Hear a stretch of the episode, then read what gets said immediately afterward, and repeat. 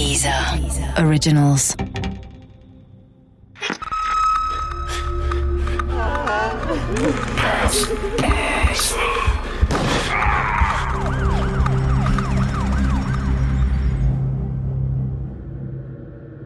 Doppelmord Teil 4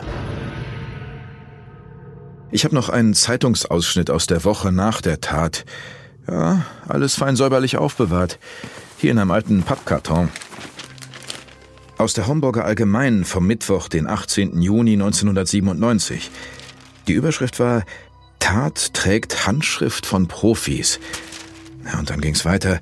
Ähm, Trotz aufwendiger Ermittlungen sind Kriminalpolizei, Landeskriminalamt und Staatsanwaltschaft bisher bei der Suche nach den Mördern des Unternehmer-Ehepaares Renate und Karl Kimling nicht entscheidend vorangekommen. Zitat Ende. Aber zu diesem Zeitpunkt bekam die Soko um Willi Kehl immer mehr Hinweise. Aus dem Kimtech-Werk hörten sie Seltsames. Ines und Kai waren dort aufgetaucht, angeblich gleich ins Chefbüro gegangen. Kai soll es sich im Sessel des toten Chefs gemütlich gemacht haben. Dann hatten sich die beiden als neue Geschäftsinhaber ausgegeben und Mitarbeitergespräche geführt. Tja, nach dem Motto, es wird hier weitergehen, bleiben Sie zuversichtlich. Weil die Mitarbeiter das aber pietätlos fanden, erzählten sie es den Ermittlern. Auch was den privaten Nachlass und die Beerdigung betraf, übernahm Ines als die ältere Schwester jetzt zügig Verantwortung. Sie beantragte den Erbschein und bestellte einen Grabstein. Laut einer Nachbarin überlegte sie auch, wieder ins Haus der toten Eltern einzuziehen. Und beim BMW-Händler der Familie fragte sie nach, ob sie den Siebener des Vaters, der ihr zu groß war, gegen ein Cabriolet eintauschen könnte. Tja, Julia hatte auch ab und an in der Firma der Kimlings gejobbt. Eine Kollegin, mit der sie zusammenarbeitete, erzählte den Ermittlern nun von einer Unterhaltung, die ihr jetzt sehr bizarr vorkam. Nach der Schule hatte Julia gesagt, würde sie mit ihrer Schwester und dem Freund in die Dominikanische Republik gehen, ein Hotel kaufen. Kai wäre der Koch, Ines die Managerin und sie würde an der Rezeption arbeiten. Auf die Frage, woher sie das Geld nehmen wolle, meinte sie, ja, das wirst du schon sehen, da wirst du dich wundern. Tja, auch bei der Bundeswehr forschte die Soko nach. Richtige Freunde unter den Soldaten hatte Kai der Koch wohl nicht. Er galt eher als Protzer und Angeber, der sich gern mit den reichen Schwiegereltern ins B brüstete. Und dann horchten die Ermittler auf. Kai hatte sich bei einem der Kameraden nach E605 erkundigt. Das muss ich kurz erklären, aber Sie finden dazu auch jede Menge im Internet. Also E605 ist kein E-Stoff, wie wir ihn kennen, also kein Lebensmittelzusatzstoff. Er heißt zufällig so und wurde in den 40er Jahren in Deutschland entwickelt. Im Grunde ist es ein Pflanzenschutzmittel, denn es wirkt gegen Insekten. Es hat aber seit den 50er Jahren auch den Beinamen Schwiegermuttergift. Denn es ist auch toxisch für Warmblüter, also auch für Menschen. Früher war es im Handel erhältlich, für Gartenbau und Landwirtschaft und gegen Personalausweis, denn es gab immer wieder Fälle, bei denen Menschen damit vergiftet wurden. War dieses E605 das Gift, das Julia angeblich ihren Eltern ins Essen gemischt hatte? Plötzlich klang die Story plausibel. Hatte etwa Julia das Gift bei Kai geordert? Oder war es andersrum? Hatten Ines und Kai Julia angestiftet? Spätestens jetzt gerieten die drei in den Kreis der Tatverdächtigen. Wobei die Vorstellung natürlich ungeheuerlich war. Und ob des Tathergangs unwahrscheinlich. Tja, und wegen des Alibis unmöglich. In diesen Tagen schippte und grub ich tagtäglich ganz normal auf der Baustelle. Durchforstete jeden Morgen die Zeitungen, hörte mich um bei Kerstin, beim Bäcker oder meinen Baukollegen. Einiges wusste ich genau, manches waren Gerüchte, vieles konnte ich mir erst später genauer zusammenreimen. Die Trauerfeier muss am Samstag gewesen sein, 21. Juni, ich habe die Todesanzeigen aus der Zeitung vor mir liegen. Eine der Familie und eine von der Betriebsbelegschaft.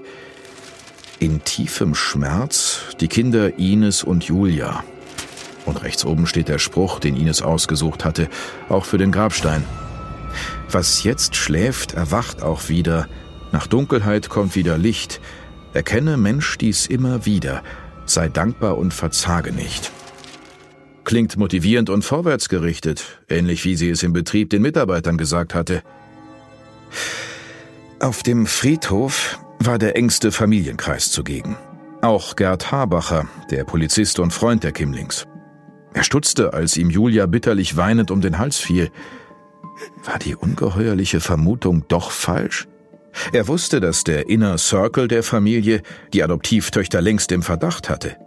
Schließlich benahmen sie sich so seltsam. Deswegen war jeder auf Abstand bedacht. Und sie müssen auch irritiert gewesen sein von dem Grabstein, den Ines ausgesucht hatte. Er steht dort noch heute und ist als übergroße doppelte Eingangstür gestaltet. Eine Türseite leicht geöffnet. War das ein makabrer Fingerzeig auf die Haustür, durch die der oder die Mörder gekommen sein mussten? Ich habe später gehört, dass manche dachten, die Polizei würde jetzt zugreifen, nach der Trauerfeier. Aber es gab nur wenige Beweise für Motiv und Schuld. Doch die Soko ermittelte fleißig weiter und hörte bei der Bundeswehr Unglaubliches. Kai, der Koch, hatte nicht nur nach Gift gefragt, er suchte auch einen Killer. Und einem Kameraden hatte er einen Job versprochen, als Hausmeister, in der Villa der Schwiegereltern. Er könnte die Einliegerwohnung beziehen.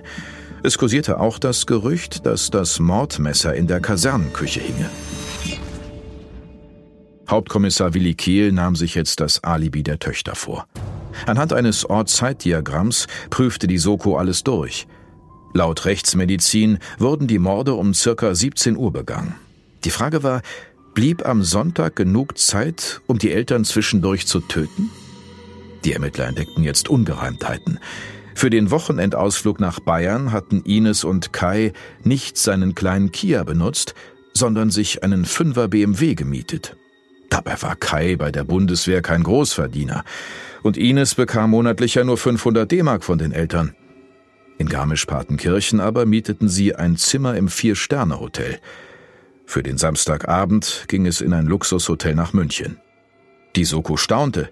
Nur zwei Doppelzimmer oder die Suite waren frei gewesen und Ines hatte die Suite gewählt. Für satte 1200 Mark die Nacht. Am Sonntag ging's zurück, die A7 hoch nach Norden. Julia hatte um 15 Uhr das Haus verlassen, ein Zettel geschrieben. Mama und Papa, ich bin bei Ines, auch zum Abendessen. Um 16 Uhr waren sie zurück in Groschenbach nahmen Julia mit und fuhren zu McDonalds in Hagenau. Eine halbstündige Fahrt. Circa 16.30 Uhr wurden sie dort gesehen. Im Gasthof zur Linde, im Nachbarort, waren sie um 18 Uhr. Hatten am Tresen gesessen, unterhielten sich mit Freunden. Die Wirtin bestätigte alles. Sie hatte Julia sogar noch einen Tee gekocht, als die Bauchschmerzen bekam. 19 Uhr. Ankunft im Krankenhaus in Mülsen. Untersuchung wegen Verdachts auf Blinddarmreizung. Danach waren sie zurückgekehrt. Soweit alles korrekt. Die Soko rechnete. Auch mit Fahren über Schleichwege blieben nur knapp zehn Minuten für die Tat. Zu wenig. Die drei waren nicht die Täter. Nur offensichtlich hatten sie mit dem Tod der Eltern gerechnet.